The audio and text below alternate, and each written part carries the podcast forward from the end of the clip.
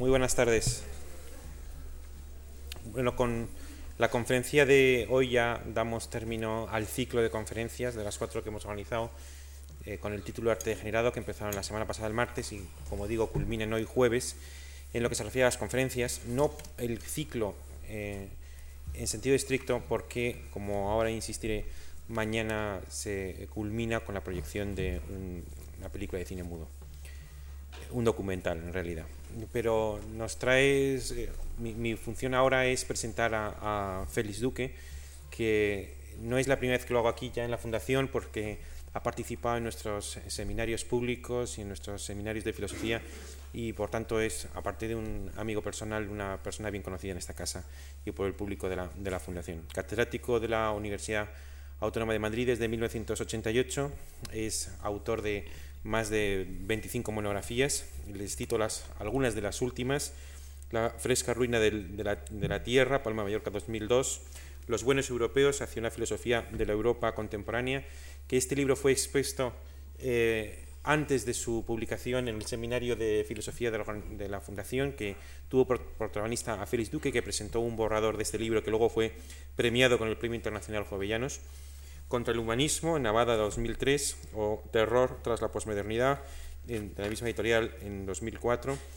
Eh, sus libros traducidos al alemán, al inglés, al italiano y a otras lenguas. Además es editor lo ha sido eh, de una manera muy fecunda en la editorial Acal y ahora lo es en, una editorial eh, primorosa, Abada, de la que también es socio fundador, y ha sido también un, traductor que ha marcado pautas en la traducción de algunos clásicos del, pensamiento eh, alemán, particularmente Hegel y Heidegger. Entonces le decía que eh, hoy dictará la última conferencia Félix Duque, que el título toma además como pretexto un cuadro de Otto Dix, por tanto del mismo autor que exponemos en nuestra sala. Y mañana a las siete y media se emitirá, precisamente a sugerencia de Félix Duque, el, documental eh, Berlín, Sinfonía de una ciudad, que ya lo verán, tiene algo mucho que ver con el curso y el ciclo que hemos organizado y con la, eh, propia, improvisación, la propia exposición. El documental que se proyectará junto a improvisaciones de piano, que será, como digo, mañana a las siete y media.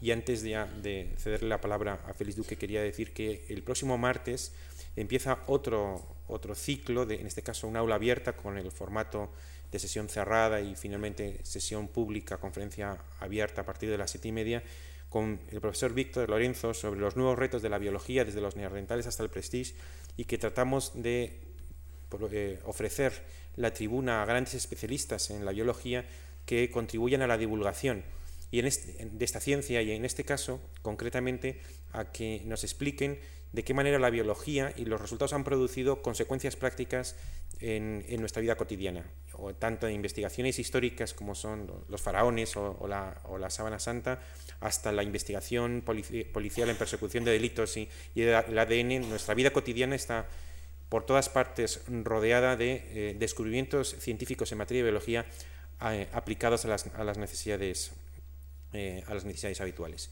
Y bueno, y simplemente cedo la palabra, esto sería a partir del próximo martes y en ocho sesiones. Y ya cedo la palabra a Félix Duque, darle la bienvenida una vez más y que estamos muy honrados con, su participación en el curso. Gracias. bin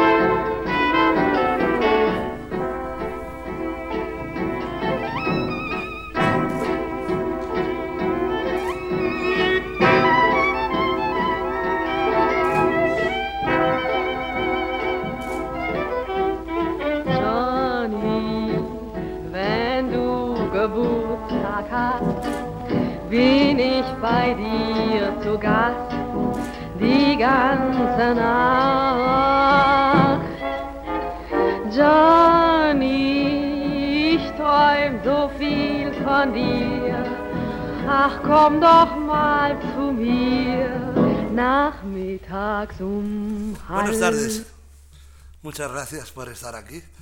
Me parecía eh, que era hermoso eh, en este putrido cenagal en el que vamos a entrar ahora, a escuchar la voz increíble de Marlene Dietrich, eh, Johnny, para eh, introducirnos en esto que eh, normalmente los críticos de arte y de música llaman los dorados años 20, pero que un célebre crítico de jazz, Ernst Bornemann, decía, cuando oigo a esos estúpidos parlotear por la televisión sobre los dorados 20, me, se me revuelven las tripas.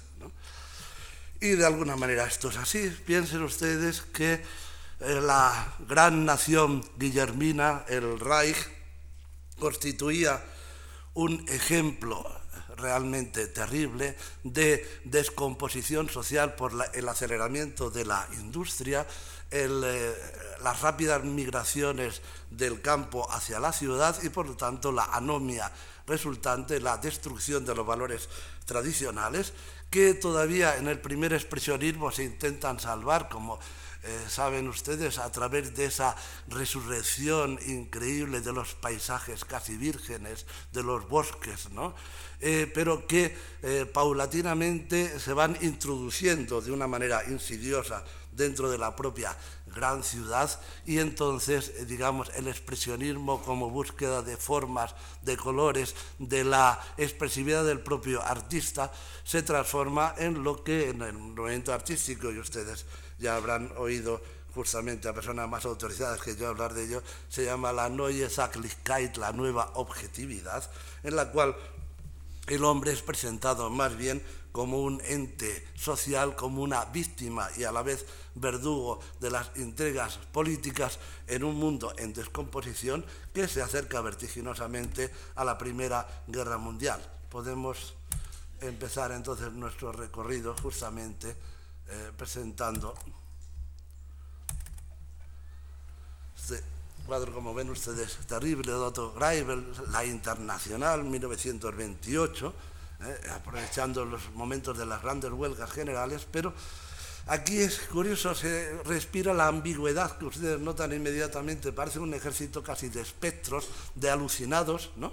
con estos ojos que eh, miran de forma fija al espectador como si quisieran eh, realmente acusarlo, no se sabe muy bien de qué, esa masa que en última instancia acaba por diluirse en eh, un movimiento en el que vemos las distintas clases obreras, pero todas ellas de manera, como ven ustedes, eh, rígidas, casi, como decía, fantasmagóricas, ¿no?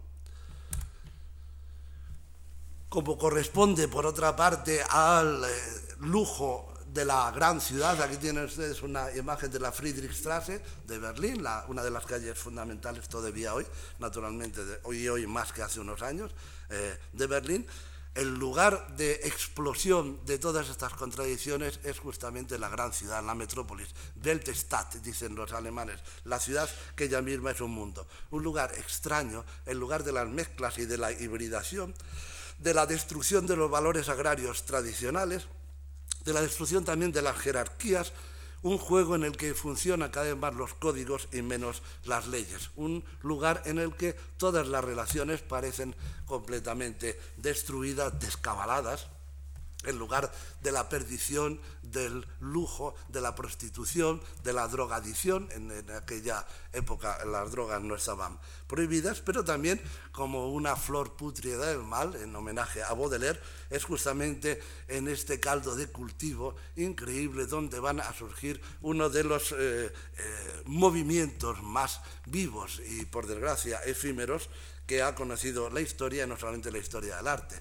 es el momento en el que el artista se trasplanta decididamente a la ciudad, sigue el dictado del flaner de Baudelaire y dice con orgullo, habla Ludwig Meissner, nosotros pintamos lo cercano, nuestra ciudad mundo, las tumultuosas calles. Es el cuadro del propio Meissner. La elegancia de los puentes colgantes, los gasómetros, el colorido de los autobuses o de las locomotoras, de los trenes, los ondulantes cables telefónicos y después, y sobre todo, la noche, la noche de la gran ciudad, la noche de Otodix, en la que, como ustedes ven, eh, ominosos fantasmas aparecen en el cielo como nubes que se desgarran, una luz macilenta en medio del negro de la noche y una ciudad que parece realmente un cementerio, una ciudad puramente espectral, una ciudad en la que sin embargo habita el deseo, una ciudad que todavía puede encontrar a través de los ritmos germinales del nacimiento y de la muerte una última explosión de luz como aparece en el propio Otodis con esa maravillosa mujer lunar. Vean ustedes esta especie de combinación cósmica del deseo en el cual el sentimiento de pertenencia al mundo se dispara eh, a través de eh, multiplicidad de tonos de azul y de eh, pequeños cuadros que recuerdan, desde luego, la camaradería durante un tiempo con Der Blaue Reiter, con el jinete azul por parte de Otto Dix.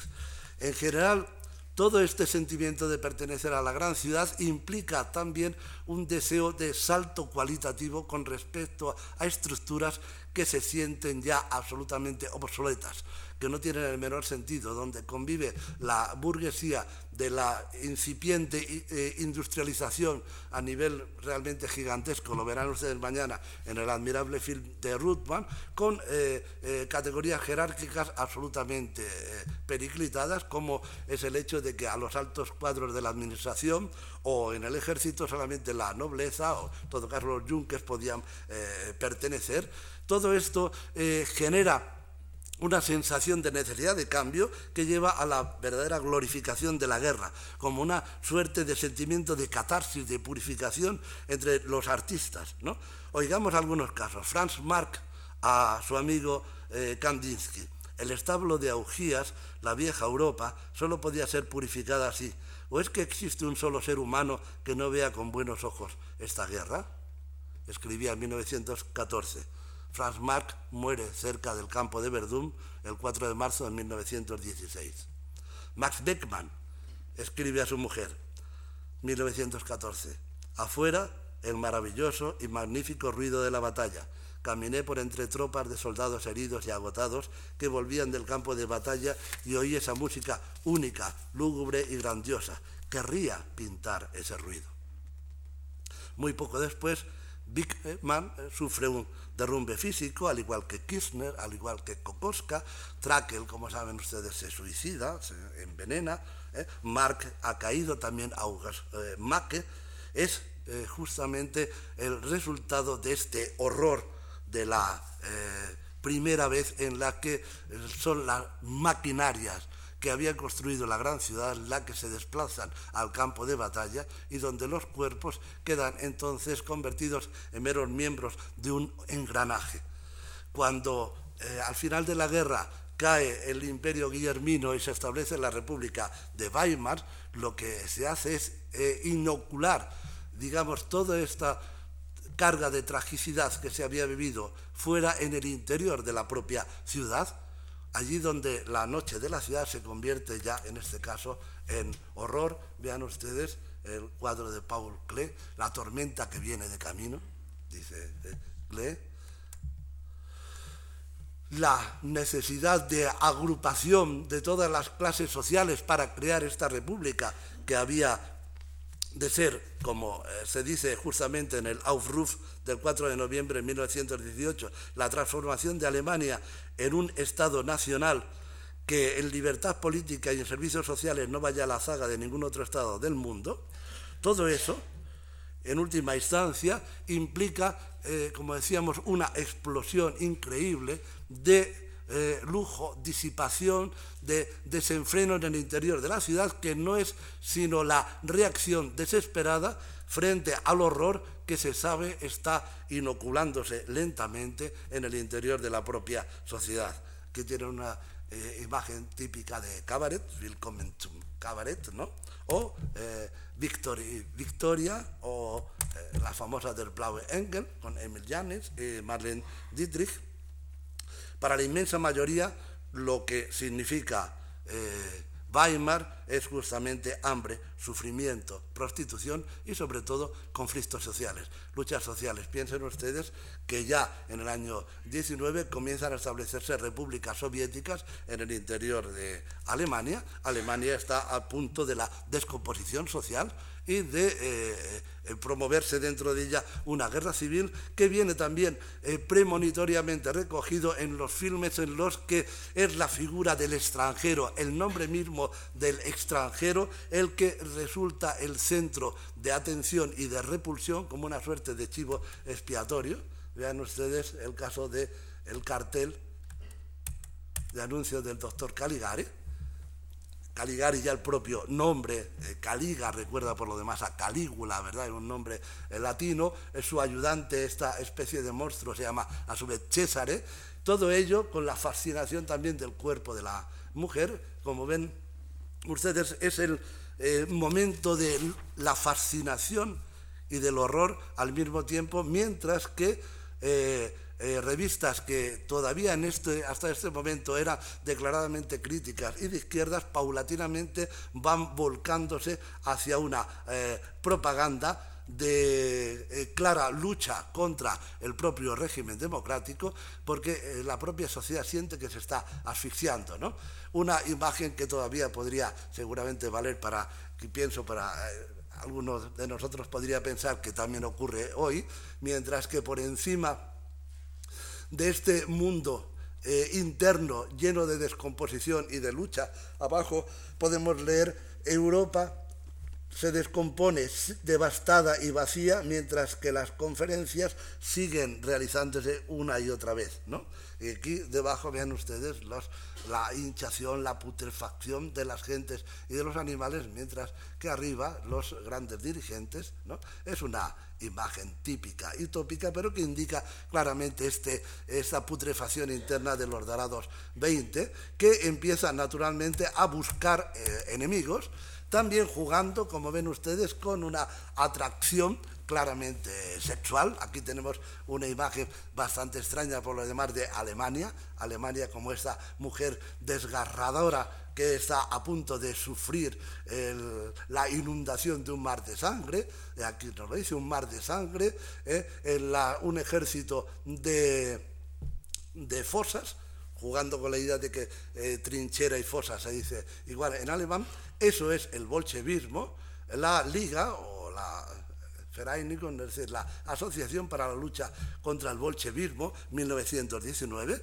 uno de los eh, enemigos que quedan así eh, fijados para poder explicar este estado, como decimos, de incapacidad por parte de un régimen democrático, y eso debería hacernos meditar ciertamente a todos, ¿no?, para establecer una mínima eh, paz social, ¿no?, el otro gran enemigo, aquí lo tienen un cuadro maravilloso de Max Bickman, es justamente el judío. Vean ustedes, es, curioso la, idea de una ciudad como tambaleante en la que se rompen las perspectivas eh, típicas del Renacimiento, en las que las figuras como el gato o la carreta acaban adquiriendo sentido propio y todo ello presidida por la gigantesca mole de la eh, sinagoga, ¿verdad? El judío justamente como aquel enemigo que está infectando al buen alemán y que está sorbiéndole eh, justamente la sangre y también la circulación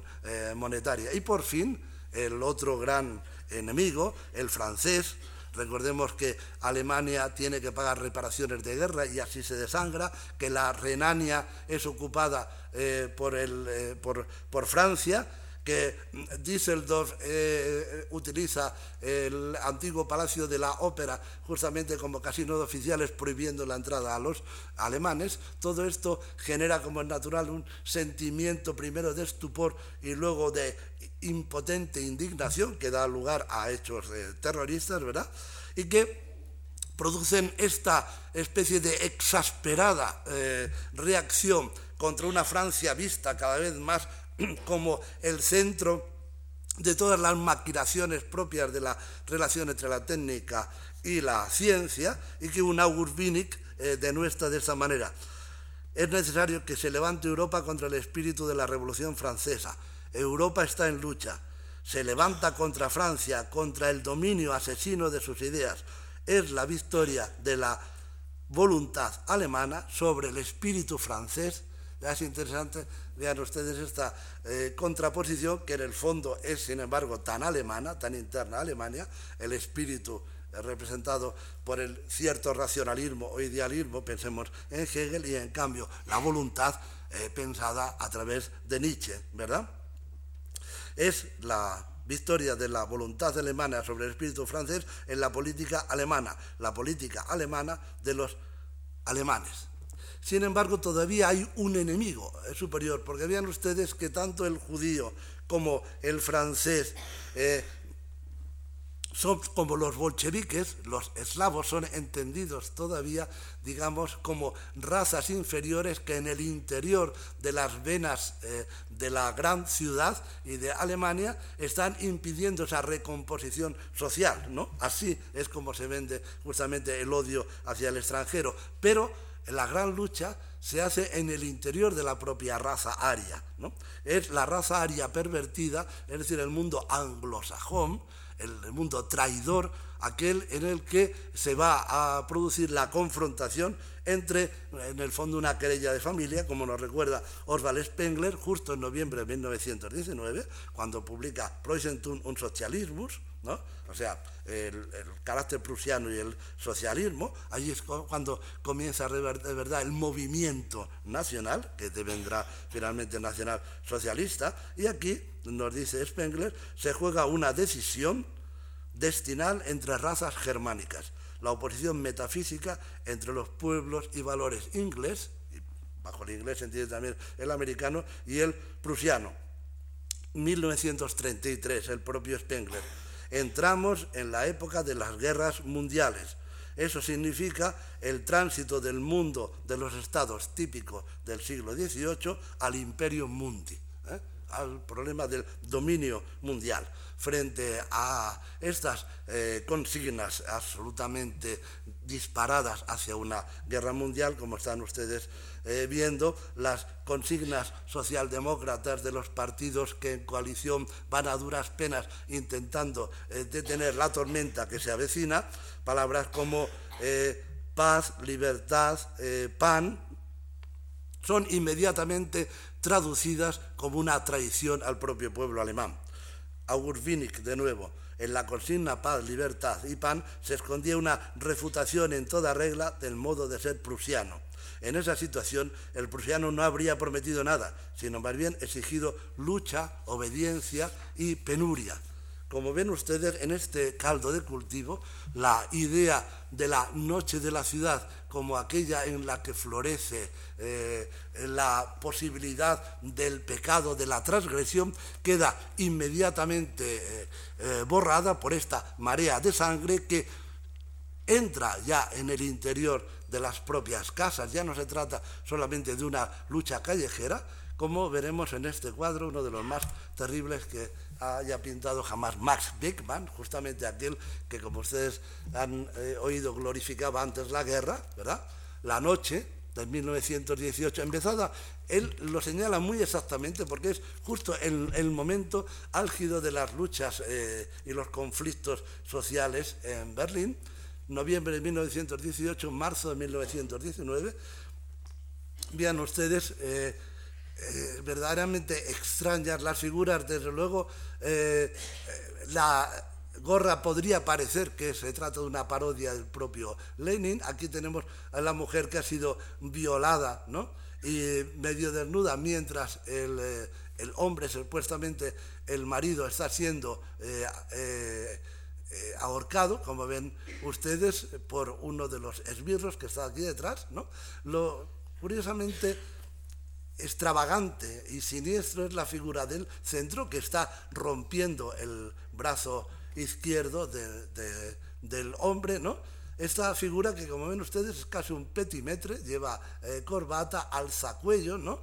Como si eh, Beckman quisiera señalarnos que todas las clases de la sociedad colaboran en esta cruzada de absoluto horror, mientras esta figura de aquí atrás ¿no? parece no intervenir en los hechos, esta mujer medio tapada por el brazo, realmente misterioso, ella, por así decir, asiste al espectáculo, está mirando cómo se ahorca al, al hombre, ¿no? mientras aquí en el fondo la luz de una farola representa eh, la última extinción, si queremos, del ojo de Dios, ¿verdad? Ese, esa lámpara que luego reaparecerá, como saben ustedes, también en el Guernica de Picasso, ¿verdad? Esto, dice Beckman, eh, se hace para dar a los hombres una imagen de su destino. Este es el destino que va a tener eh, Alemania eh, y tratándose de una imagen, podríamos en cambio intentar pensar el horror, qué tenía que decir la filosofía de aquel tiempo con respecto a un país en llamas, como estamos asistiendo. Bien, al respecto, la posición de la filosofía al menos al inicio, parece ser realmente decepcionante y de la universidad en general. Una suerte de inercia en la que se repiten de manera eh, tediosa los cargos universitarios casi por unción, ¿verdad? Por endogamia, diríamos hoy, eh, una Bürgertum que en absoluto, una burguesía de la educación que en absoluto quiere mezclarse con problemas políticos y que por lo tanto forma una especie de gueto protegido, ¿no? donde se sigue manteniendo una cultura que ya no tiene el menor sentido, solamente dos grandes posiciones soteriológicas, por una parte la neoescolástica católica y por otra parte los marxistas, intentan, eh, por, así decir, poner en movimiento, eh, hacer eh, que de alguna manera la inteligencia alemana pueda alcanzar algún tipo de sentido crítico con respecto a lo que está pasando, porque, como saben ustedes, en el ámbito de la cultura, en estos años 10, 20, también las propias ciencias entran en una crisis de fundamentos verdaderamente terribles y dentro de este caldo de cultivo al fin surge una corriente eh, tan fascinante como venerosa, que eh, tiene sus eh, orígenes en Nietzsche, pero que lo lleva a exacerbación, que es la filosofía de la vida, realmente sí que claramente enraizada en los problemas de su tiempo, que alza por así decir, como estandarte el ideal de la biología y no es extraño en una ciudad, en un mundo regido por la máquina, una máquina absolutamente ciega que eh, funciona eh, como si fueran émbolos que se van transmitiendo las fuerzas unos a otros sin concierto, sin ningún tipo de intención, genera como reacción el ideal de una vida que sea capaz de oponerse a la máquina y dominarla desde dentro, ¿verdad? Todo ello mezclado con diagnosis apocalípticas con respecto a la necesaria entrada de un mundo en llamas, de una eh, guerra final, y eh, donde aparezca justamente el ideal quiliástico del tercer reino, que eh, corresponde muy curiosamente, es la idea de, de Arthur Müller van Broek, a este juego del tercer reino, el reino del espíritu, el reino final que había prometido el místico calabrés eh, Joaquino de Fiore,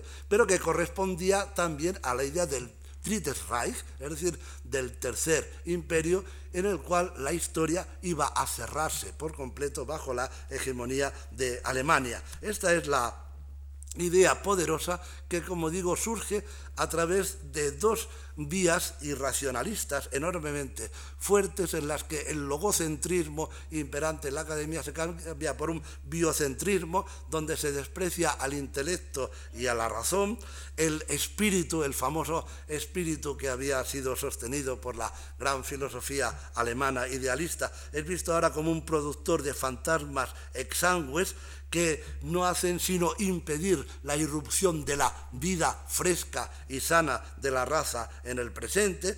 Y aquí tenemos a un Ludwig Klages que cuestiona radicalmente todos los planteamientos hasta ese momento, ha habido tanto en psicología como en moral, yendo mucho más allá que el propio Nietzsche y, por cierto, estableciendo críticas contra el progreso puramente mecánico, que a pesar de todos estos, eh, digamos, eh, denuestos eh, verdaderamente terribles, exacerbados, sin embargo, merecen ser recogidos. Piensen ustedes que ya en 1913, en un libro llamado Mens und Erde, Hombre y Tierra, ya la aparición de la Tierra dice bastante aquí, ¿verdad?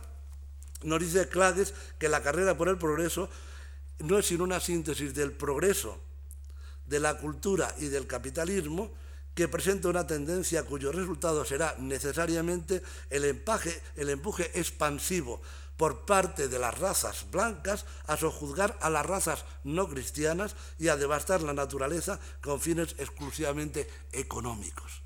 Esta idea de Clages le lleva a un pesimismo córmico, a darse cuenta de que un mundo está eh, por sucumbir y de que esta situación es inevitable, es trágica, es un mundo que eh, contagia incluso a un novelista como Robert Musil, que sigue con su teoría del acaecer en el hombre sin atributos, justamente las ideas de Klages, ¿verdad? O eh, pensemos un pensador mucho más radical, el caso de Oswald Spengler, que en su famosa y enorme obra, eh, esa morfología de la historia, el ocaso de Occidente, eh, presenta, como digo, unas tablas cíclicas eh, a nivel orgánico de las distintas civilizaciones, como lo que empieza siendo siempre como cultura, es decir, como vida comunitaria, natural, en perfecta armonía con la naturaleza, ¿verdad? Acaba degradándose en artificialidad puramente mecánica, en relaciones externas de las cuales la vida se ha escapado, y nuestra propia civilización es despachada así por Spengler es la existencia que ya no tiene forma interna, la cultura de la gran ciudad, de la metrópolis, que se ha convertido en mera costumbre sin sentido, en lujo, deporte, en estímulos puramente nerviosos, en modas de estilos que se van repitiendo constantemente, en invenciones arbitrarias y sin sentido, en préstamos que no tienen ningún contenido simbólico. Y Vean ustedes cómo despacha justamente a lo que estos días habrán ustedes visto y yo también he señalado muy brevemente, el arte moderno, el problema del arte, el intento de plasmar y estimular la conciencia de la gran ciudad, de la metrópolis, la transformación de la música, de la arquitectura y de la pintura en una mera industria artística. Parece casi como si estuviéramos oyendo aquí eh, todavía hoy la lucha del arte contra el design, contra el diseño. Pero vean ustedes cómo esas palabras hayan inmediatamente eco en Adolf Hitler, ¿no? Hemos tomado, dice en 1935, la firme resolución de impedir bajo ninguna circunstancia la participación en nuestro renacimiento cultural, Neugeburt, realmente es un nuevo nacimiento, de dadaístas, cubistas y futuristas, charlatanes propaladores de vivencias y de objetividad, se refiere obviamente a la nueva objetividad, Sachlichkeit, Sachlichkeitswetzer, dice, tal será la consecuencia más efectiva sacada a partir del conocimiento de ese supuesto arte propio de la descomposición cultural que nosotros hemos dejado atrás. Y aquí tienen ustedes, no sé si en las conferencias anteriores se les mostró el cartel en el que se invita desde la gran exposición del arte alemán a que se visite, en cambio, la exposición del arte degenerado. Eh, vean ustedes la, como, primero, el fondo rojo implica ya, como es natural, simbólicamente que se trata del judeo bolchevismo y está presentado de esa manera eh, lienzos, eh, lienzo torturado, putrefacción anímica, ensoñadores más que ensoñadores, soñadores, fantasiosos, enfermizos, los que no pueden nada porque son enfermos del espíritu, que sin embargo son coronados con, eh, premios ¿no? por los intelectuales eh, judíos, alabados por los literados, y que no son sino productos y productores de un arte, entre comillas, ¿no? para el cual, y ahora vean ustedes la manipulación para un pueblo que está sufriendo todavía el hambre y la penuria, ¿no? para el cual las instituciones estatales y municipales, sin conciencia alguna, han empleado millones de eh, dinero alemán del pueblo, mientras que los artistas alemanes, aquí viene el revanchismo, vean ustedes, los otros se supone que no eran artistas alemanes, mientras que los artistas alemanes se morían de hambre en ese mismo tiempo. ¿no? Así como era ese Estado, así fue su arte. Y después la proclama, que realmente casi es de circo, como ven ustedes, ¿no? Es decir, pasen y vean, ¿no? Juzguen ustedes mismos, visiten la exposición Arte Degenerado. Curiosamente, al final, porque se supone, claro, también la pudicia de este tipo de regímenes totalitarios, prohibido a la juventud, ¿no?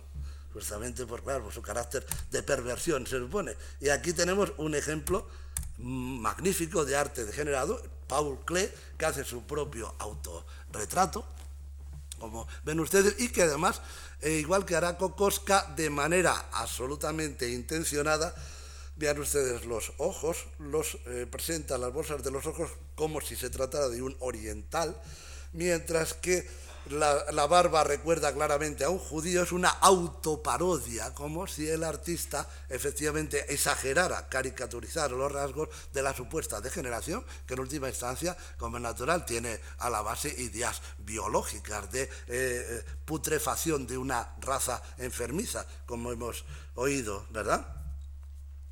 Por eso es curioso, volviendo ahora a nuestro Spengler, que adelante, para a partir del año 2000, vean ustedes que Spengler hace una visión realmente amplia, más allá de su propio tiempo, dice, a partir del año 2000, final de la evolución de las formas en general, arquitectura y ornamentación sin ningún sentido, vacía, eh, puramente inventada, imitación de motivos arcaicos y exóticos, ¿no?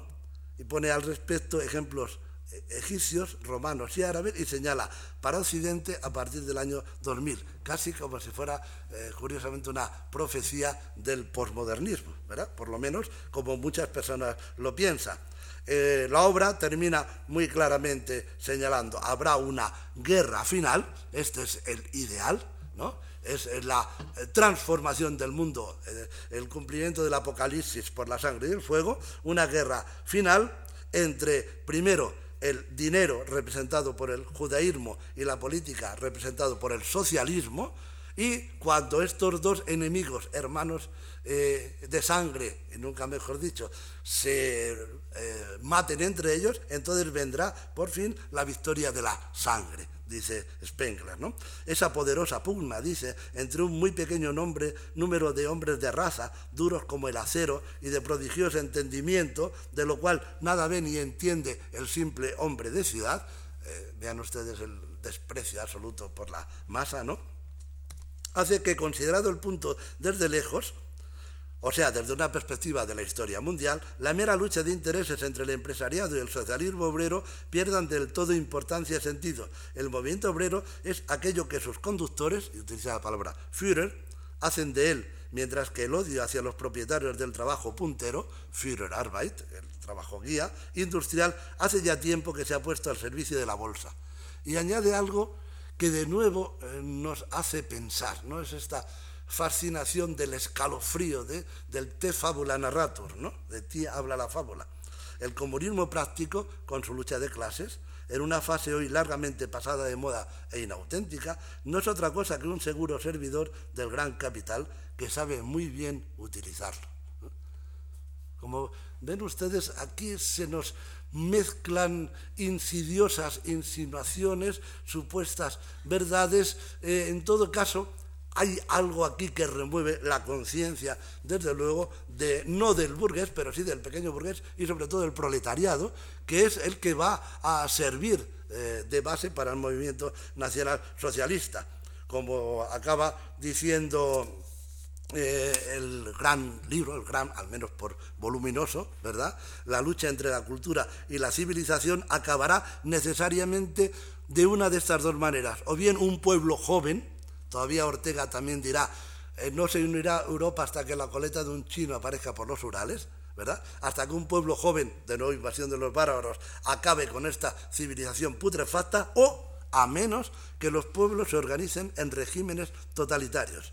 Porque, como recuerda Spengler, en la naturaleza hay quienes ordenan y quienes obedecen los sujetos y los objetos del poder político y económico. Hay una natural disparidad de rango entre los hombres nacidos para dominar y los nacidos para servir. el escalofrío del filósofo estriba en que uno recuerda que estas palabras vienen casi del inicio mismo de la filosofía, están en las leyes de Platón. Y por cierto, también Ortega y Gasset lo recogerá. Dice Platón, he aquí lo que aun en tiempos de paz hay que comenzar a practicar desde muy niños, el mandar a otros y el ser mandados por los demás. Pues la anarquía es algo que debe ser apartado en absoluto de la vida de los hombres todos y hasta de los animales domesticados. Bien, ese es el ambiente, como ven ustedes, realmente promonitorio. Recuerden el cuadro de Paul Klee, podemos eh, pasarlo un momento, ¿verdad? De la tormenta que viene.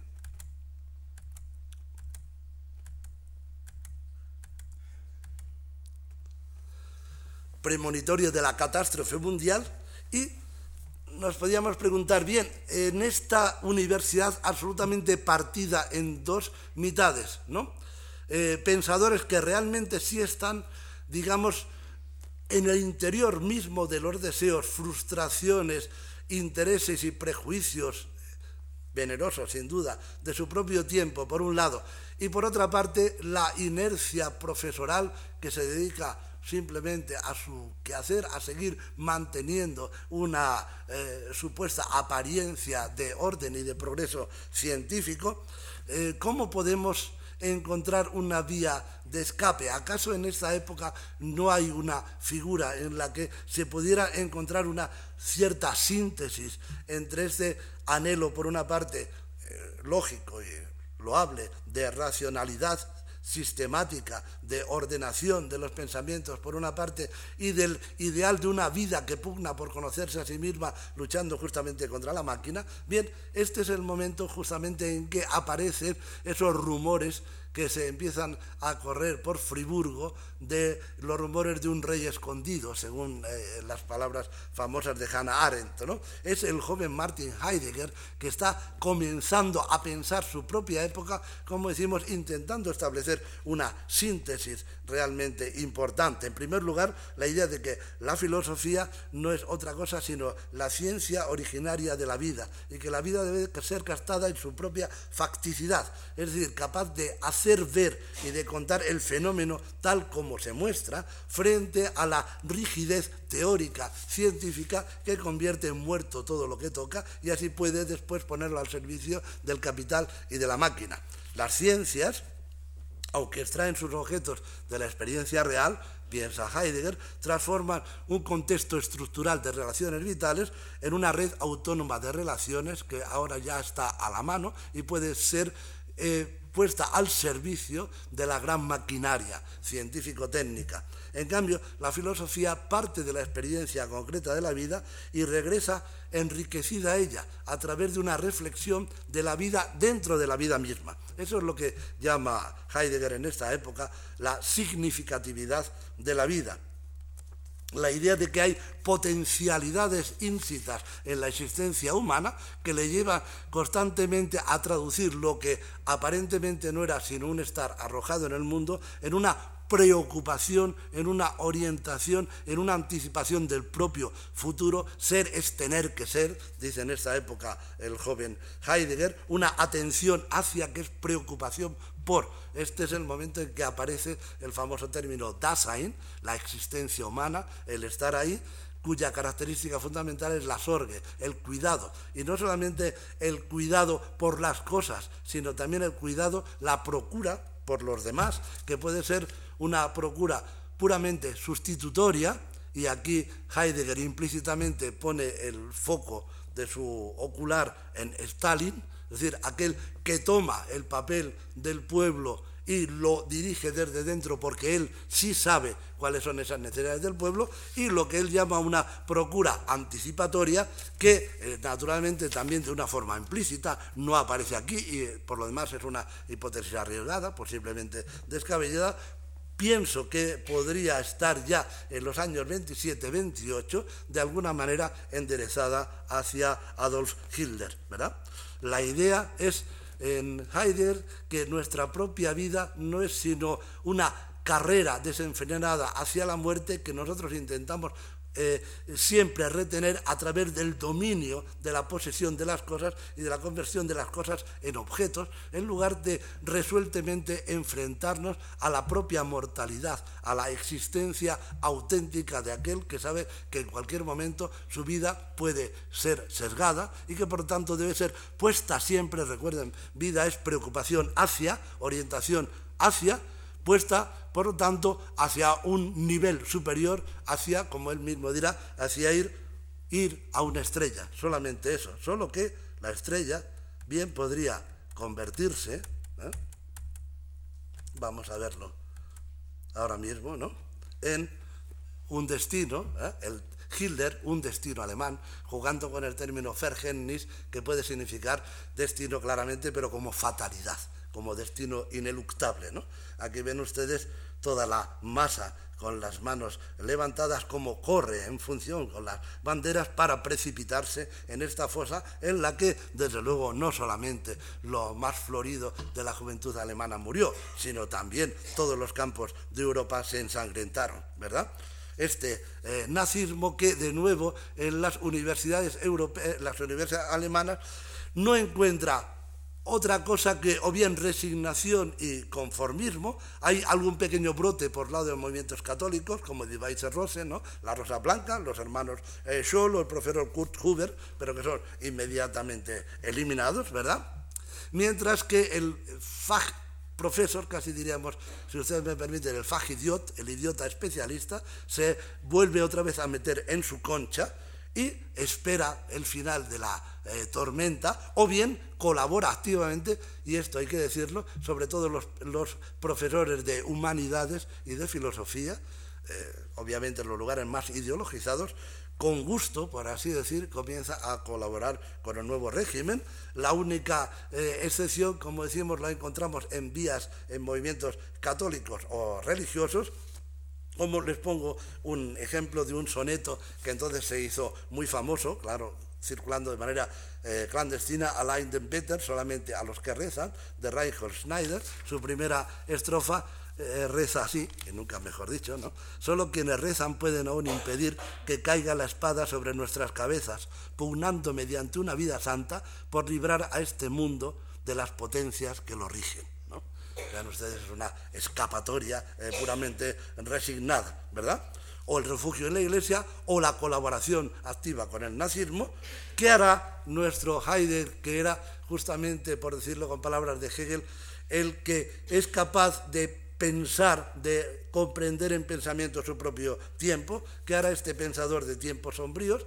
Convierte la idea de la ruinans, de la ruina de la existencia humana individual en una caída colectiva hace que el Dasein también individual, es decir, la existencia humana, se convierta en el pueblo y por tanto la idea es que el individuo, el existente eh, particular, ha de abnegarse, sacrificarse justamente por la totalidad de esa existencia, por el pueblo alemán, con objeto de poder obturar el avance irresistible de la técnica, de la maquinaria, de la maquinación, que solamente puede ser salvado, piensa Heidegger, a través de un paso atrás que nos haga conectar de nuevo con la gran época arcaica griega, por una parte, y curiosamente, como habíamos empezado por ahí, algunos eh, grandes pintores expresionistas, una suerte de regreso al campo, a la tierra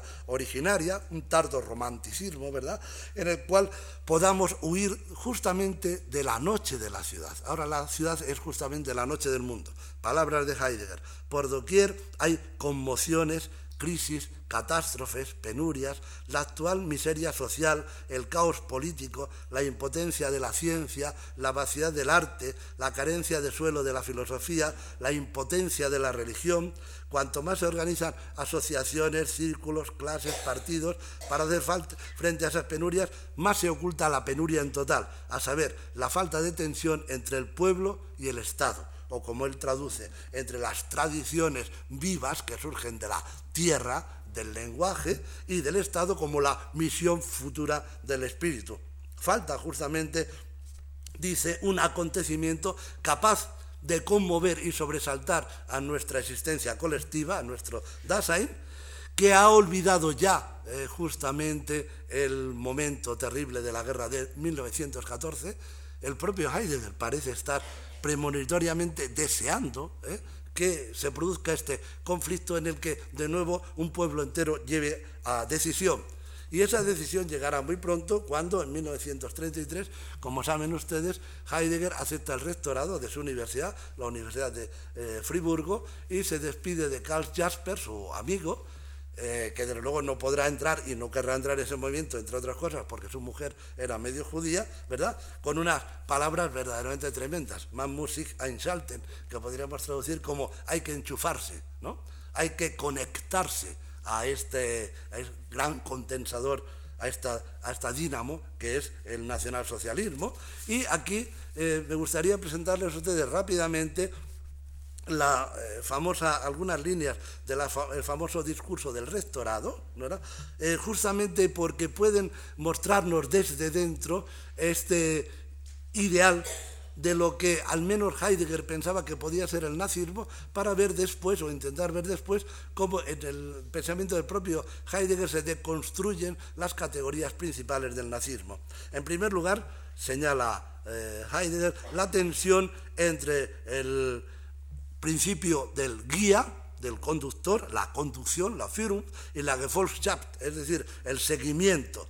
Los muchos, los que están perdidos en la masa, tienen que obedecer a aquellos cuya característica es allein gehen können, es decir, poder ir solos, estar en contacto, digamos, con el macizo de la tierra y habitar, por lo tanto, en el seno, muy físicamente en el seno de la montaña, como el Führer en Westergaden o el propio Heidegger en Tornauberg, ¿no?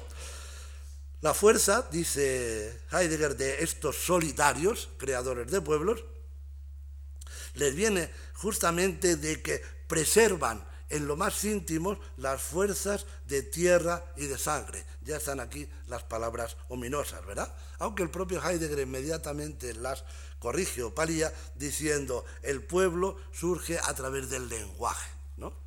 Podríamos decir, si ustedes me permiten, una especie de alivio lingüístico, no biologicista. En su caso, lo interesante, sea como fuere, es que él señala que no solamente el estudiantado, sino el pueblo alemán puede y debe organizarse en tres tipos de servicios que corresponderían de alguna manera al ideal ya no solamente de la Alemania nacional socialista, sino justamente una vuelta a los principios de la República Platónica y en general del mundo griego, porque una de las características del nacionalsocialismo es esta embriaguez quizá la última vez que aparece esta grecomanía, ¿no? esta vuelta de una Grecia, esto sí, una Grecia eh, sangrienta, arcaica, tosca, dórica, ¿verdad? Que, como veremos, se aprecia claramente en los edificios de la época. Los tres grandes servicios son el servicio del trabajo, el servicio del ejército, de la defensa y el servicio del saber es interesante señalar que, al igual que Platón, Heidegger pone al servicio del saber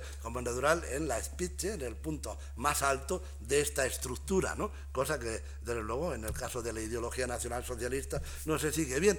Una cosa interesante, aquí tienen ustedes este ideal bucólico de la vuelta a lo agrario, dice el Führer, dice Adolf Hitler, que justamente el campesinado, al estar en contacto con la tierra, es la base imprescindible para la construcción del Estado nacional socialista, ¿verdad? Es necesario estar con los pies bien en el suelo y de una manera harto ideológica, si ustedes quieren, hasta ingenua, como vamos a ver posteriormente, estas figuras enormes, ¿no? Con los puños apretados, con el mentón bien cerrado, parece Cincinnati, sería una suerte de compensación eh, casi metafísica por el dominio absoluto de la máquina que el propio nacionalsocialismo está introduciendo naturalmente en su propio Estado, pero que vende como una sustitución de un neohumanismo, glorificación del cuerpo humano, que encuentra su momento más álgido y seguramente más hermoso también en Leni Riefenstahl, ¿verdad?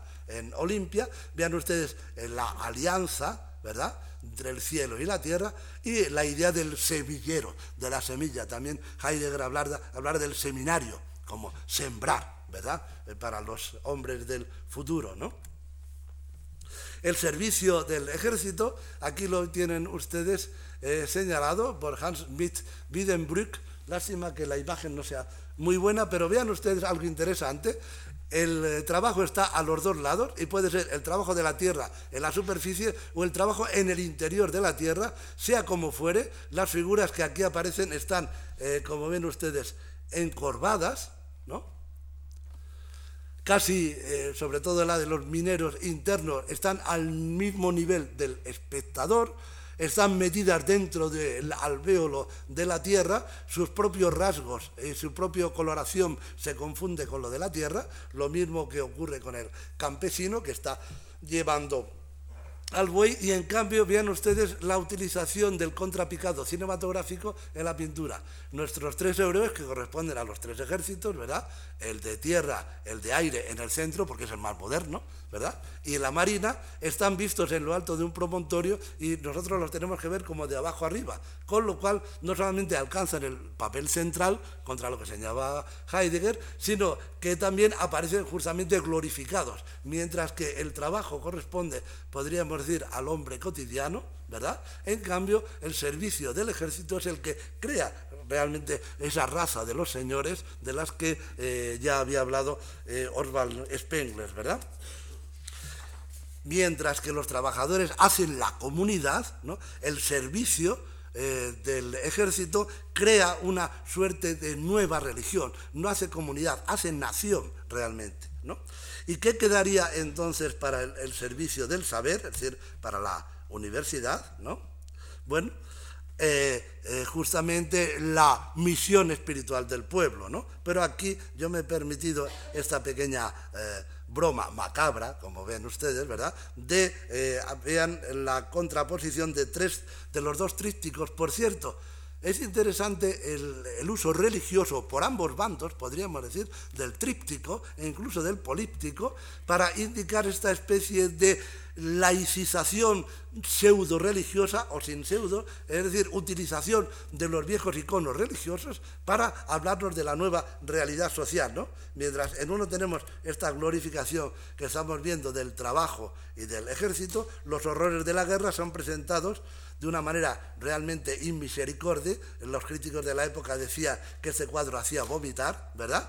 Por eh, Crick, vean ustedes que la fecha es todavía anterior a la Segunda Guerra, son recuerdos de la Primera eh, Gran Guerra, donde la única paz la encontramos en la pradela, eh, con soldados que duermen o quizás están ya muertos, no lo podemos saber, ¿no? Frente a actos aislados de heroísmo, ¿verdad?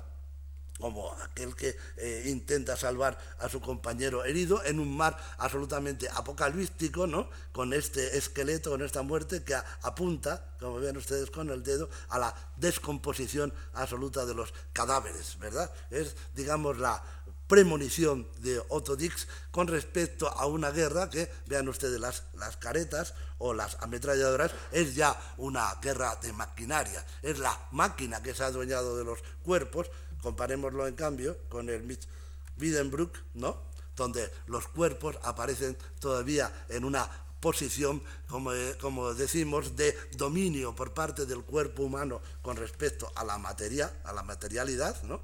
Eh, también esa posición heroica, que por cierto no es privativa exclusivamente del nacionalsocialismo. Basta con que piensen ustedes el movimiento de Iwo Jima cerca de Arlington, en Washington, ¿verdad? Para eh, recordar ese mismo tipo de heroización del servicio de la guerra, ¿verdad? Y bien, decíamos, todo ello eh, enfrentado por parte de Heidegger a una sociedad burguesa en la que nos dice lo único que existe es esta carencia de todo miramiento con respecto al otro, de cálculo absoluto que no cuentan en nada, para nada con ellos, y que al contrario debe ser revitalizado por la misión espiritual alemana, como corresponde, como ven ustedes aquí, al águila imperial que surge del corazón de Europa y que extiende su manto protector sobre todo el continente frente, como decimos, a la descomposición puramente mecánica de la vida en la ciudad. Oscar Schlemmer, la escalera de la Bauhaus, como ven ustedes, cuerpos tubulares, igual que ocurre en Ferdinand Leyer, que no se miran unos a otros, que no tienen rostro, que están siempre como si fueran ellos mismos parte de la propia escalera, del propio funcionalismo, donde todo es a su vez etéreo, rígido y mecánico sin que exista justamente esa vitalidad que Heidegger está echando de menos, ¿verdad? Frente a ello, frente a ese eh, mundo rígido, nos propone Heidegger, como ven ustedes a través de estos tres eh, servicios, una reestructuración vital, espiritual de la gran nación alemana. El resultado, como sabemos, es todo lo contrario, la noche que cae sobre Alemania. Vean ustedes el llamado pueblo en lucha, como este tipo de arte realista también de Hans Schmidt Wiedenbruck repite el ideal casi de la sacra conversación, ¿no? Eh, de finales del 300 400, la mujer con el niño en brazos, como si fuera la Virgen María, ¿no? rodeada de estas figuras, Aquí tenemos de nuevo al minero y a la conducción del buey, es decir, agricultura y minería, interior de la tierra y superficie, pero por detrás lo importante es justamente los cañones que se llevan a la guerra, los caballos eh, eh, a galope, pueblo todo el en lucha, como corresponde al ideal de Jünger de la total y móvil majun, es decir, de la movilización total, donde la distinción entre civil y militar deja de tener sentido. ¿no? El resultado final de todo esto es justamente la noche que cae sobre Alemania, de nuevo, ya no solamente la noche de la ciudad, ¿no? la noche no solamente de una nación, la noche del mundo, en la que lo único que encontramos son estas tinieblas, este de profundis, ¿no? donde eh, parece que estamos encerrados en compartimentos y donde la línea del horizonte está a punto de apagarse aquí en el centro para eh, crear un mundo completamente en sombras. ¿no? Bien, es posible, y con esto entramos ya en la recta final de la charla, esto es posible de construir desde dentro, como toda verdadera refutación, estos ideales del nazismo propagados por ese nacionalsocialismo particular, como se le reconoció al propio Heidegger, el propio Heidegger ya en 1935 había dicho unas palabras realmente ambiguas que no eh, cambió en 1953 cuando salió el libro Introducción a la Metafísica. Cambió simplemente nacionalsocialismo por movimiento. Decía que la verdad interna y la grandeza del movimiento es el sujeto moderno y la técnica. Pero ya es verdaderamente curioso porque justamente los dos enemigos, podríamos decir, del pensamiento de Heidegger son justamente la técnica y el sujeto moderno, ¿verdad? Y es a partir de 1936 cuando comienza a llevar casi de manera clandestina un libro de notas que después se publicará como La superación de la metafísica, empieza a escribir su segunda obra capital, Los aportes a la filosofía, y ahí, en este magma de pensamientos que, eh, por cierto, en el caso de los aportes a la, eh, filosofía han surgido, han sido publicados solo de manera póstuma, por eh, expresa declaración de Heidegger, encontramos o podemos encontrar una salida, una posible salida desde dentro, podemos una deconstrucción de estos ideales terribles del nacional socialismo, ¿no? que me gustaría señalar no para reivindicar en absoluto la figura de Heidegger, sino para ver cómo es posible que este tipo de cosmovisión que ha llevado a la ruina al mundo puede de alguna manera eh, trabajar en su interior, ¿no? deshacerse, desmantelarse para ofrecer alguna expectativa de futuro. En primer lugar, eh, si son los tres grandes rubros, el trabajo, el ejército y el saber, veamos lo que dice Heidegger del trabajo. Dice que el trabajo se ha convertido en el rango metafísico de la absoluta conversión en objeto de todo lo que existe, desplegado esencialmente en la voluntad de voluntad. De manera que la última figura metafísica del hombre no es ya la del animal racional, sino la de la bestia del trabajo. Y esa bestia del trabajo señala Heidegger, además creo de una manera aguda, contamina también la expresión artística de ese mismo trabajo, presentando como ideal lo que no es sino una brutalización de la existencia. Y esto lo dice, fíjense ustedes, en 1938. Dice, se habla mucho hoy de la expresión vital, cuando en realidad que sea eso de vida viene ya determinado de antemano por el tipo de producciones artísticas, entre comillas, que la representan. Y añade, por ejemplo, la virilidad del hombre, resaltada por músculos gigantes y por la desmesura, habla un pequeño burgués, de los órganos sexuales, y reflejada en rostros vacíos, tensos tan solo por su carácter brutal, ¿no? Nur auf Brutalität gespannten Gesichter, ¿no? Claro, Heidegger advierte ya la estrategia de que es el músculo del hombre y su capacidad genesíaca la que ideológicamente se presenta como superación de la máquina, cuando es la máquina, sin embargo, el motor real del movimiento. Un nuevo humanismo de un cuerpo perfecto del hombre ario, justo frente a un cuerpo máquina, ¿no? como corresponde a una ciudad máquina, a Metrópolis, a la Weltstadt, a la ciudad eh, mundial, que a su vez ha sido construido en edificios, ellos mismos máquinas, como corresponde a la, al edificio famoso de la Bauhaus de Walter Gropius, en algunas de sus eh, manifestaciones. Vean ustedes todavía como proyecto, con un Juncker sobrevolándolo, en 1930, el edificio acabado más o menos en la misma época en Dessau por Walter Gropius, y una, eh, una ilustración actual de la Bauhaus, ¿verdad?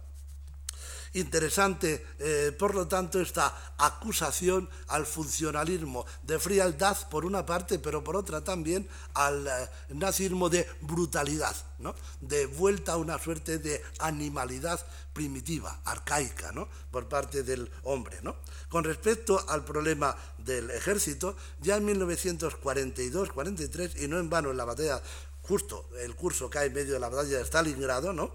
en un eh, curso verdaderamente asombroso como ajuste interno de cuerdas, ¿no? que se llama Parménides, dice Heidegger, nosotros pensamos la polis griega y lo político de un modo completamente antigriego, al estilo romano, o sea, de manera imperial, donde lo único que existe es el comandigentes comando, es decir, el mandar del mando, el befel. La política, dice, no es sino una conjunción de exhorto y de mandato y de orden y solamente dentro de ella se decide lo que es lo justo, porque lo justo, dice, recordando la raíz latina, viene de ius, y por lo tanto también de lluvio, que significa obedezco. La obediencia es justamente la resultante del comando. Vean ustedes el paso del Rin heroico en 1940, pintado por Paul Matías Padua, que, si se fijan ustedes, es una especie de eh, correspondencia heroica uno casi podríamos decir patética, ¿verdad?, de la famosa balsa de la Medusa, de, de la Croix, solo que aquí, al contrario, tenemos, en vez de ser el, mesticio eh, Jean Antoine el que está mirando hacia adelante para buscar la salvación, al contrario, aquí tenemos el capitán de la Wehrmacht que está eh, arengando a los que vienen detrás para que eh, se pase el Rin y se produzca la invasión francesa. Es interesante el carácter, como ven ustedes, de masa, sombrío, ¿verdad? Y a pesar de todo, el, artista no ha dejado, eso podemos decir casi le honra, ¿no? de en las pocas caras que nosotros podemos ver, salvo la del capitán Carenga, establecer todas las emociones humanas, el miedo, la desconfianza, la incertidumbre, como vemos en estos cuadros, ¿verdad? Así pues, el comando, que no es otra cosa, dice Heidegger, que la reproducción a escala eh, enorme de los ideales del imperio romano, como aparece, por ejemplo, en esta procesión de antorchas por la puerta de Brandenburgo el 21 de marzo de 1933, o eh, el edificio quizás más significativo del Reich, ahora eh, desaparecido, como era de prever, la Cancillería del, del, Reich, esa obra de Albert Speer, ¿no? que vemos aquí en algunas de sus partes, y que Curiosamente, vean ustedes, lo digo de manera insidiosa y sin más, si recuerdan la Library of Congress, la, Biblioteca del Congreso de Washington, se darán cuenta de que se repiten las proporciones desmesuradas, el estilo también de las columnatas a, pares, es decir, esta geometrización de la existencia que encontramos curiosamente también del otro lado, ¿verdad? ¿Eh? otra de las eh, perspectivas, el almohadillado eh, típico de los Uffizi, ¿verdad? que aquí sirve un poco para acentuar el, carácter tosco, ¿no? casi podríamos decir grosero de esta arquitectura, este primitivismo buscado, y por último la entrada principal, Haupteingang, ¿no? Con las pilastras, que también, si quieren ustedes que exageremos un poco, no dejan de recordar a las torres eh, gemelas en su blancura y en sus estrías, ¿verdad?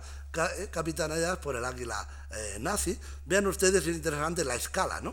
Los servidores aquí, los guardianes, muestran muy bien este carácter inhumano, sobrehumano de estas construcciones colosales que ahora está justamente rechazando Heidegger cuando dice que todavía hoy y con más decisión que nunca se piensa el mundo griego a la romana, es decir, de forma latina, cristiana, a saber, denostándolo como paganismo, moderna, europea, y los necesarios de un destino de indigencia. Este es un acaecimiento que toca al punto central más íntimo de nuestro existir histórico y añade, ahora el hombre ya no es un nacionalista, puesto que desde luego no para mientes ni en el bienestar de otras naciones ni en el propio. Dejo a la consideración de ustedes si esta idea de que ya no existe el nacionalismo en el sentido eh, heideggeriano tiene o no eh, sentido. En todo caso, lo que parece claro es que para Heidegger ahora lo que él llama justamente los Führer, los guías de los pueblos, dice, son la consecuencia necesaria del hecho de que lo existente haya pasado a ser al modo de lo meramente errante, de la expansión de la vaciedad, que precisamente por eso exige una ordenación y una aseguración únicas de los entes de lo existente, porque, dice, los Führer hoy, los guías hoy, y este hoy en 1938, son los primeros empleados en el interior del negocio de la devastación de la tierra, sin escrúpulos ni capacidad para dejar ser a las cosas. El negocio basado en el desprecio hacia lo existente a fin de ponerlo al servicio de la aseguración de esa devastación. Vean ustedes, en cambio, lo que en 1933 decían las guías locales de la sección femenina con respecto, sección femenina alemana, claro, la ¿no? Con respecto al Führer, ¿no? Es el hombre bendecido por Dios, es el ser amado de Dios. Y ese hombre, el más grande que haya existido nunca en el pasado, en el presente y en el futuro, nos pertenece a nosotras. ¿No es esta una dicha excesiva? ¿Acaso lo hemos merecido? Fíjense ustedes qué resonancias religiosas, ¿no?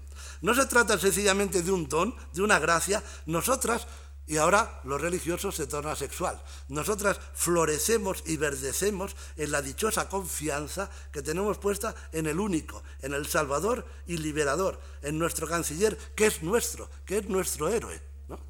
Vean ustedes un poco, sí, eh, lo, lo someto a su criterio, esta absoluta disparidad en los dos casos. Heidegger termina diciendo, la tierra aparece como el inmundo de lo errante. De acuerdo a la historia del ser, ahora la Tierra es la estrella errante. Y por último nos queda en este descenso a los infiernos, el propio Heidegger habla de Untergang, de hundimiento, en un sentido bien distinto al de Spengler, nos queda el servicio del saber, ¿verdad? La ciencia en 1933 para Heidegger era la autoafirmación de la universidad en el plano histórico práctico y existencial, la preservación de las fuerzas surgidas del fondo popular, como él mismo dice, hay que reconocerlo, de la sangre y de la tierra, y desde el punto de vista teórico y esencial, la resistencia ante la necesidad de la presentación del ser como como pura retracción. ¿no? Pero por parte del movimiento, dice Heidegger ya en 1934-35, lo único que tenemos es la expresión de un alma de la raza o de un alma del pueblo en la que se combinan de manera, esto es añadido mío, claro, de manera verdaderamente extraordinaria la idea de la psicología de la Gestalt, la, una configuración, ¿eh? el platonismo, la idea de esencias existentes que se eh, encardinan, que se incorporan a ese alma y que luego son recogidas por el alma individual. Vean ustedes un ejemplo, Hermann Schwarz, los rasgos fundamentales de una historia de la filosofía eh, de estilo alemán, Art Deutsch en filosofía. Entonces dice, se engendra en nosotros el alma de la raza como infinitud de Dios en nuestra historia, llenando el alma del individuo con fuerzas de eternidad más fuertes que la muerte, a saber, amor por la patria, respuesta heroica, en pro de sangre y suelo, camaradería en la acción con el camarada hasta la muerte y lealtad abnegada al Führer. aquí podemos decir, tocamos en lo vivo la ideología nazi, la muerte heroica del individuo en nombre de ideas eternas que miran desde arriba al sujeto del pueblo. El soldado alemán, contra lo que señalaba Heidegger, no está resuelto a vivir cara a su propia muerte y arrostrando esa resolución, sino que es el alma del pueblo la que se engendra en el soldado y lo destina a morir o a matar para que ella siga viviendo. Por lo tanto, no es que la realidad preste resistencia a la idea, sino que es la culminación de la idea, o, si ustedes quieren, por decirlo ya en dos palabras, el nazismo no es, es muchas otras cosas, pero desde el punto de vista filosófico podríamos decir es platonismo para el pueblo, es decir, la unión del biologicismo darwinista y nietzscheano por una parte, y la idea de la configuración gestáltica, gestalt traduce la idea de Platón, o sea, la idea de idea, el eidos platónico, por otra, ¿no? Aquí, dice Heidegger, es donde se inventa la voluntad de voluntad, la retórica de la misión. Vean ustedes que antes se hablaba de la misión. Ya no es pensada en nombre de la preservación de la tierra, sino como una meta asignada desde el punto de vista del destino. De ahí un pesimismo cósmico en Heidegger. Como saben ustedes, acaba diciendo en la entrevista con Der Spiegel, hoy es para mí una pregunta decisiva, creo que lo es para todos nosotros, la de cómo pueda ordenarse en general un sistema político y cuál pueda ser este sistema en la actual era técnica. No conozco ninguna respuesta a esa pregunta. No estoy convencido de que ese sistema sea la democracia. ¿Por qué dice esas cosas? Creo que aquí deberíamos, me atrevo, a a, un hombre que ha sido capaz, como hemos visto, de desmantelar desde dentro sus propias consignas, las líneas de fuerza del nazismo, deberíamos pedirle eh, una capacidad no para soportar hasta las heces la idea de un mundo que se derrumba esperando que surja otro, que acaezca otro inicio, sino en buscar salidas para que su pueblo y en general los pueblos puedan seguir viviendo con dignidad, porque, eh, vean ustedes, podemos encontrar justamente en ese mismo pesimismo un resquicio de salida democrática, a saber, justamente la falta de un fin último, de un destino colectivo, de una misión totalitaria, permite lo que yo podría llamar, si ustedes me lo permiten, la invención democrática. Es decir, la búsqueda de brechas por las que puede irrumpir el aire libre de la convivencia entre individuos responsables. Justamente porque no estamos marcados por ningún destino prefijado, porque estamos arrojados cotidianamente a lo propio, reconocemos que la alteridad y la proliferación de diferencias también individuales crece en resistencia según crece la presión totalizante de la industria y por lo tanto la dignidad del individuo consistiría justamente en una responsabilidad infinita por los demás y no solo por la propia causa que ahora ha quedado justamente en entredicho, ahora ha quedado sepultada en el Senegal de la Segunda Guerra Mundial. Y por eso me gustaría terminar esta eh, charla apresurada eh, presentando dos modelos absolutamente antitéticos. Uno, el pedido por Spengler y con el que coquetea alguna vez el propio Heidegger, a saber, la supresión de la libertad individual en favor de las, exigencias de la comunidad universal, del alma del pueblo.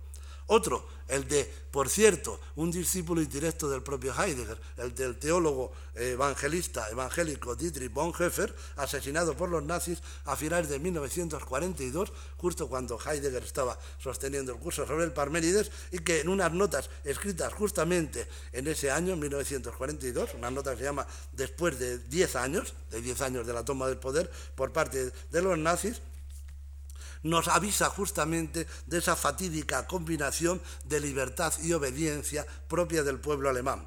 Dice, el alemán valoraba su libertad. ¿Y dónde se ha hablado más apasionadamente de libertad que en Alemania, desde Lutero hasta la filosofía del idealismo? La valoraba como exigencia de liberarse de la propia voluntad individual para ponerla al servicio del conjunto. Vean ustedes que se trata de una eh, traducción política de la idea religiosa, no se haga mi voluntad, sino la tuya, ¿verdad? Vocación y libertad, sigue diciendo, eran para él como los dos lados de una misma cosa, pero de esta forma comprendía mal lo que es el mundo. No había contado con que su disposición a la subordinación, a emplear su vida para realizar lo a él encomendado, podría ser utilizada para el mal.